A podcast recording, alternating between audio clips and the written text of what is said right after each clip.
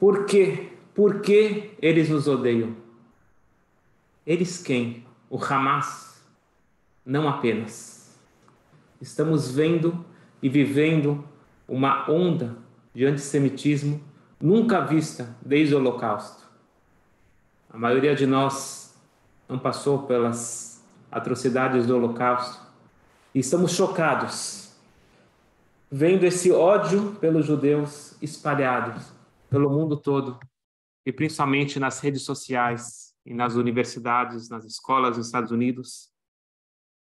E como pode numa universidade Harvard ou outras pessoas intelectuais, pessoas cultas, como as pessoas se tornam tão cegas?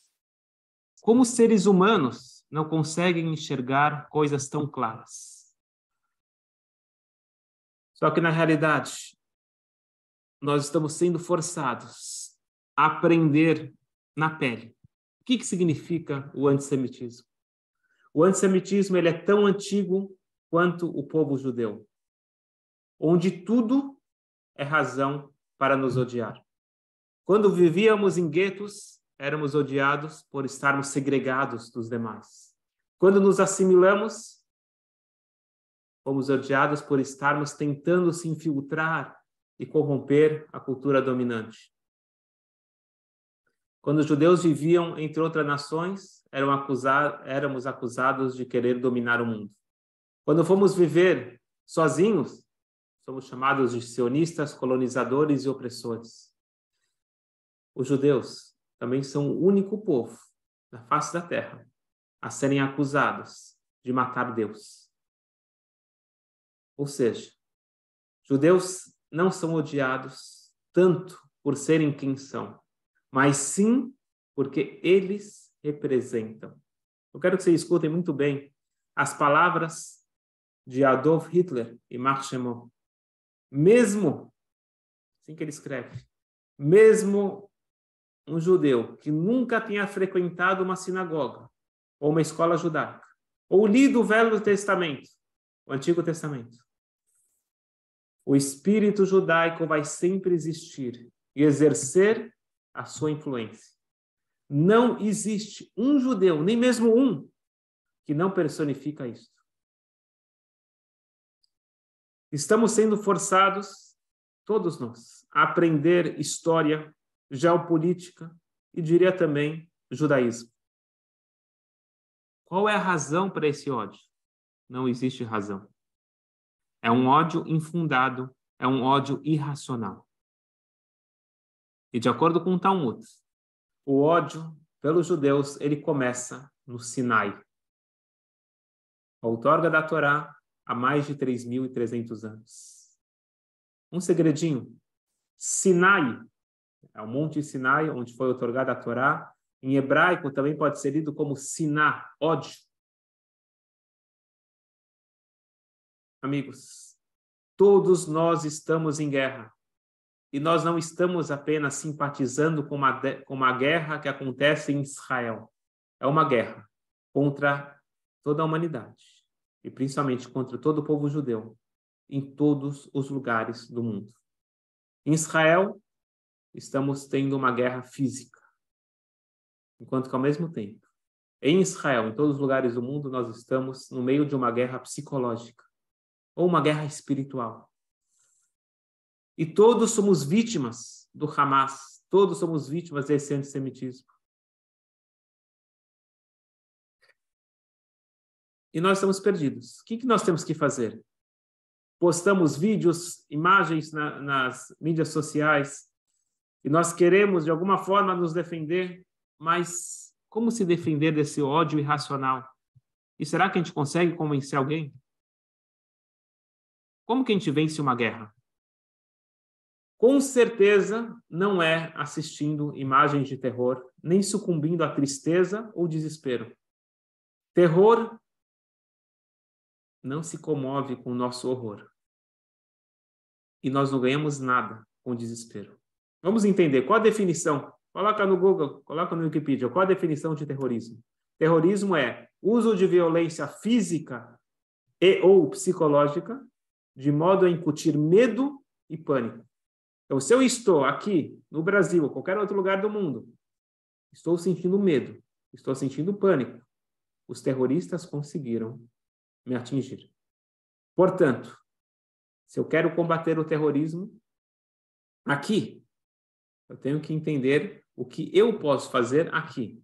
Se eu tenho condições de ser, de combater fisicamente, com certeza, pega o avião e vai para Israel. Mas, se você não está nessa posição, nós temos que aprender a combater o terrorismo psicológico, o terrorismo espiritual.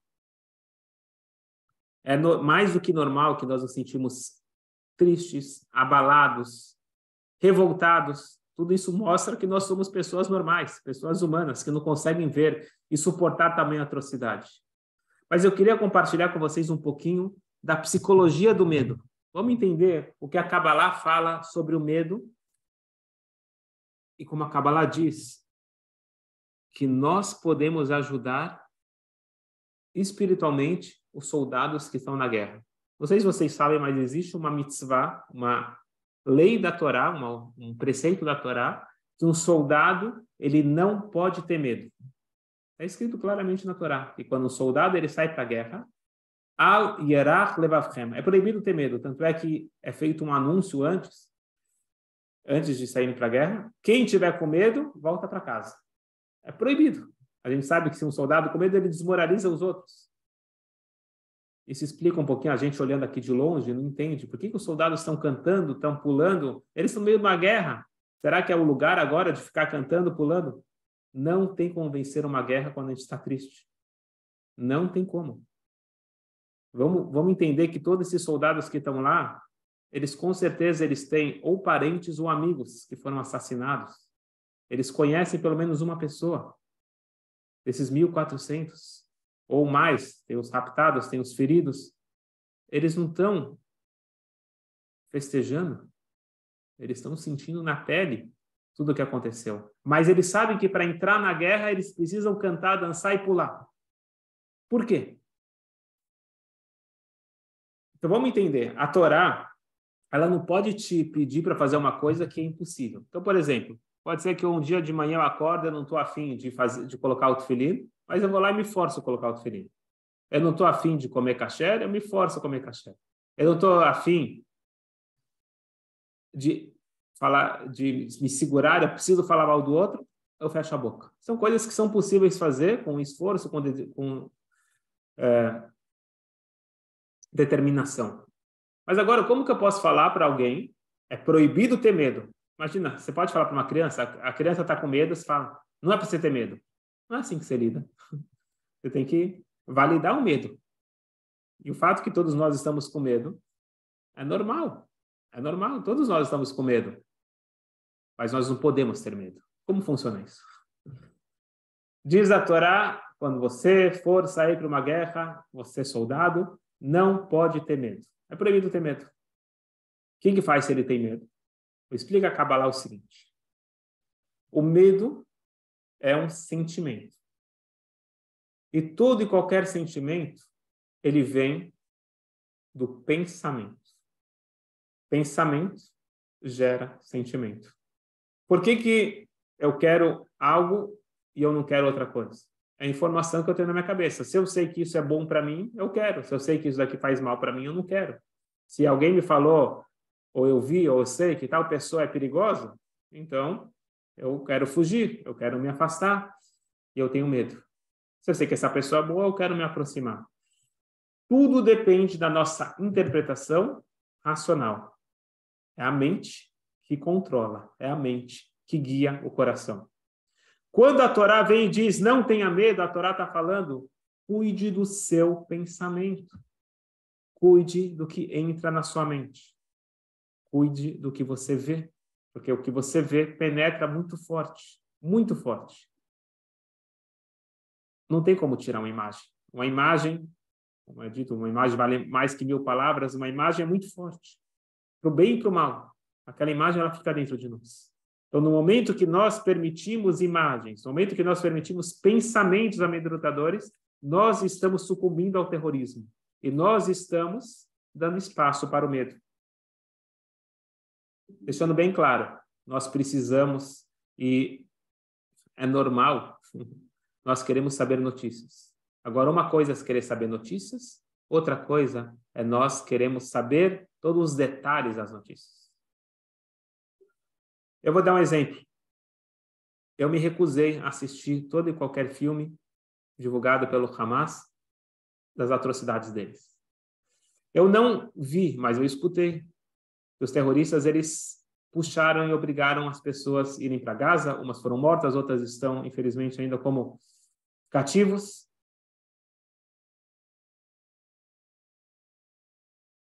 A Kabbalah nos diz que o mundo é um ser humano grande. E o ser humano, ele é um microcosmo. Ele é, ele é um mundo pequeno. O que acontece no grande mundo, acontece no nosso pequeno mundo, dentro de nós. Ansiedade é querer controlar algo que não está no nosso controle. Nós não podemos controlar aquilo que não temos como controlar. E por isso não faz sentido nós queremos controlar essa vontade de querer controlar o mundo, talvez não sei, mas talvez essa necessidade de querer ver as notícias e entender tudo e ter as estratégias, porque a gente tem essa necessidade. Mas eu sinto dizer que a nossa análise de guerra não vai servir de nada, porque o exército não vai querer saber a nossa opinião. Nós temos esse instinto de querer controlar aquilo que é incontrolável. Então, o que nós temos que fazer é controlar aquilo que está dentro do nosso domínio.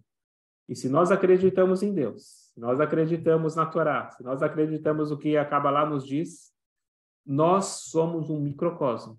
Nós precisamos aprender como controlar o terrorismo interno e com isso nós vamos ajudar o terrorismo externo. É fato. Um pouco de luz dissipa muita escuridão. Se nós conseguimos aumentar um ponto de luz na nossa vida, nós estamos ajudando o mundo todo. Tem uma coisa que é normal. A gente, diante de toda essa situação, fica meio perdido e pensa, calma aí, o que, que eu estou pensando em mim se olha o que está acontecendo em Israel, olha o que está acontecendo no mundo, como que eu posso ficar pensando em mim? Hoje de manhã estava escutando uma, uma mulher ao vivo, ela perguntou para o Rabino, falou, Rabino, eu tenho problemas pessoais, eu estou enfrentando momentos muito difíceis na minha vida pessoal, mas eu me sinto culpada de pensar em mim quando está acontecendo tamanhas atrocidades em Israel. É normal a gente ter esse sentimento. E aí tinha um psicólogo e tinha um rabino. O psicólogo respondeu o seguinte: você é ser humano, você tem direito de pensar em si e na te, nas suas dificuldades junto com, com tudo isso que está acontecendo. Essa foi a resposta do psicólogo. E o rabino falou muito mais profundo. Ele disse: não é que você tem direito, você não está entendendo. Se você conseguir trazer paz interior, se você conseguir colocar um ponto de luz na sua vida, você não está ajudando somente a você, você está ajudando o mundo todo. Nós somos interligados, nós somos interconectados. No momento que eu cuido da minha vida, eu vou estar ajudando o globo, eu vou estar ajudando o todo. Nós somos um grande organismo. Se a unha do pé está encravada, acaba atrapalhando o funcionamento de todo o corpo. Nós temos que entender que nós temos que estar bem. Novamente, se eu tenho como ajudar fisicamente na guerra, eu vou lá e me alisto ao exército. Agora, se eu vou ficar apenas de, de longe, eu não posso ficar de longe, eu tenho que estar perto, eu tenho que estar junto. E como eu estou junto? Sendo um soldado na guerra espiritual. Quando eu falo espiritual, significa não deixar o terrorismo penetrar dentro de nós. Então, o que, que acontece? Nós temos um terrorista dentro de nós. Esse terrorista se chama o Yetzerará. No momento que eu permito que a minha vida seja controlada por um agente do mal que entrou dentro de mim, isso é sucumbir ao terrorismo interno. Uma pessoa equilibrada, aquela pessoa que mente, controla o coração, mente guia o coração. Eu não tenho razão para ter inveja, se a pessoa tem razão para odiar o outro por bobagens. Tem várias coisas na minha vida que eu faço pelo instinto, que eu faço pelo coração. E, na verdade, quem está tomando essa decisão não sou eu, não sou eu. É muito difícil identificar. Desde o pecado de Adão e Eva, é muito difícil identificar. Mas toda vez que eu estou sendo controlado por uma voz do egoísmo, uma voz que me coloca para baixo, uma voz que pensa só pequeno, eu estou deixando o terrorista interno tomar conta da minha vida. Nós, ao treinarmos o nosso pensamento, ou melhor, os nossos olhos para não permitir que entre dentro de nós, e nós conseguirmos estarmos firmes e fortes, criando uma barreira contra o terrorismo que quer nos afetar. Nós estamos ajudando o mundo todo. Então, isso explica quando teve a guerra do, dos seis dias, desculpa, a guerra de Yom Kippur, um pouco antes da guerra, o Rebbe já estava falando que a forma de que nós vamos vencer o inimigo é através da simcha. Simcha, traduzindo literalmente, seria alegria, e aí fica muito estranho alegria nesse momento. Qual é o oposto de alegria? Qual, desculpa, qual é o oposto de simcha? O oposto de simcha é solidão, é sentir só. Muitas vezes a gente sente só dentro de uma multidão. E por que a gente sente só? Porque os corpos nos separam. Agora a alma nos conecta. Este é o momento de ter simha, esse é o momento de conexão, momento de conexão de almas, conexão com a minha alma, conexão com a minha essência. Isso ajuda a mim, isso ajuda a minha família, isso ajuda todos nós. Portanto, vamos não sermos vítimas do terrorismo. E nós vamos vencer essa guerra. Agora, vencer essa guerra significa não apenas fisicamente, nós precisamos vencer essa guerra contra o mal, contra o terrorismo, contra o antissemitismo. E como nós vencemos essa guerra? Acrescentando luz. Se você tentar argumentar com esses supostos intelectuais, é muito difícil. E a gente faz o que a gente pode, a gente coloca na, nas mídias sociais, mas é muito difícil convencer alguém. E entrar em argumentação é muito difícil. Porque a pessoa vai assistir um, um, uma, um debate do, do influencer. Eu só sabia pequenos momentos, mas alguém me resumiu. Que foi provado por A mais B a argumentação do que o Hamas é terrorista e não Israel. Infelizmente, a gente tem que falar o óbvio. E no final, o cara não aceita.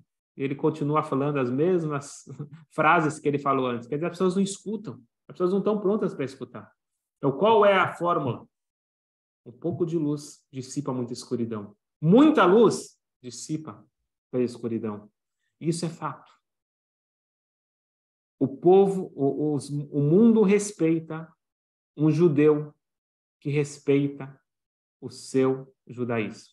Isso é fato. Toda vez a gente vê isso. Quando o próprio judeu ele tem vergonha do seu judaísmo, nós perdemos o respeito do mundo. Quero só finalizar. Tem um professor numa das universidades dos Estados Unidos, agora acho que na Pensilvânia. Um judeu bastante assimilado, mas com tudo isso acontecendo em Israel, ele não se aguentou e estava tendo uma manifestação pró-Hamas na universidade, e ele foi lá sozinho, começou a gritar e começou a falar ele não foi escutado, mas ele fez a parte dele. Ele está revoltado. Logo depois, chegou o horário da aula, e assim que ele vai começar a aula, uma, uma menina, uma aluna, se levanta, ela traz um buquê de flores e entrega ao professor. Falou: O que, que é isso? Não, eu vi a tua coragem, eu vi tua força, que você é, lutou pelos, pelos, pelos direitos. E aí o professor pergunta: você, você deve ser judia, então? Falou: não, eu não sou judia. Falou: então por que, que você está me, me, me, dando essas flores? Por que, que você está se importando tanto com isso? E ela respondeu: porque eu sei que vocês são o povo escolhido. E o professor vira para ela e fala: Mas você me conhece bem. Você sabe que eu não acredito nisso. Você sabe que eu não acredito nessa, nessa ideia que nós somos povo escolhido. Somos todos iguais. E a aluna vira para ele e fala: pode ser que você não acredite, mas todos nós sabemos.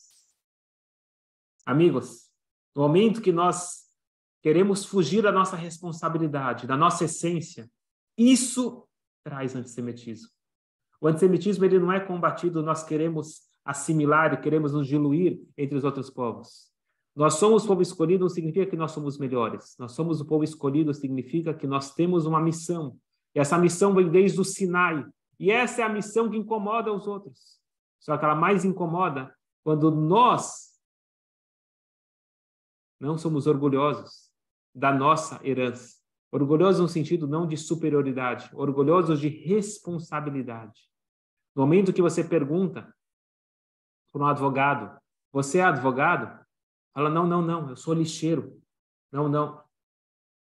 Isso não é humildade, isso é mentira. Se você falar, sou advogado? Sim, sou advogado. Agora você fala, eu sou o melhor advogado do mundo, eu sou melhor do que você porque eu sou advogado. Isso, isso é orgulho, isso daqui é feio.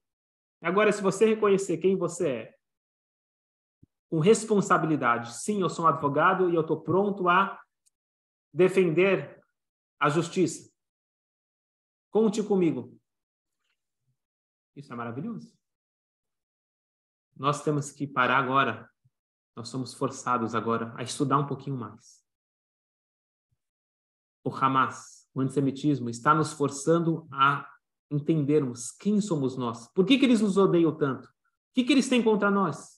Para isso a gente precisa saber quem somos nós. Não é que nós somos invasores de uma terra, não é porque nós falamos A, B, C, D. Nós somos perseguidos no mundo todo por todos os motivos. Então tem alguma coisa muito mais profunda aqui. Isso diz o Talmud. Assinar o ódio nasceu no Sinai. Então, se nós queremos entender a razão do ódio, como, como combater o ódio, nós precisamos estudar um pouquinho mais daquilo que foi otorgado no Sinai, que é a nossa Torá. E o estudo da Torá, as mitzvot, é uma luz potente para combater essa escuridão absurda que nós estamos vivendo. E vamos finalizar com um pedido para que a Hashem possa enviar o fim para o terror, o fim para a escuridão, que nós possamos estar todos unidos com a verdadeira luz, a luz de Mashiach, que vai trazer clareza para toda a humanidade, onde todos os povos vão conviver em paz. Que seja muito em breve. Amém.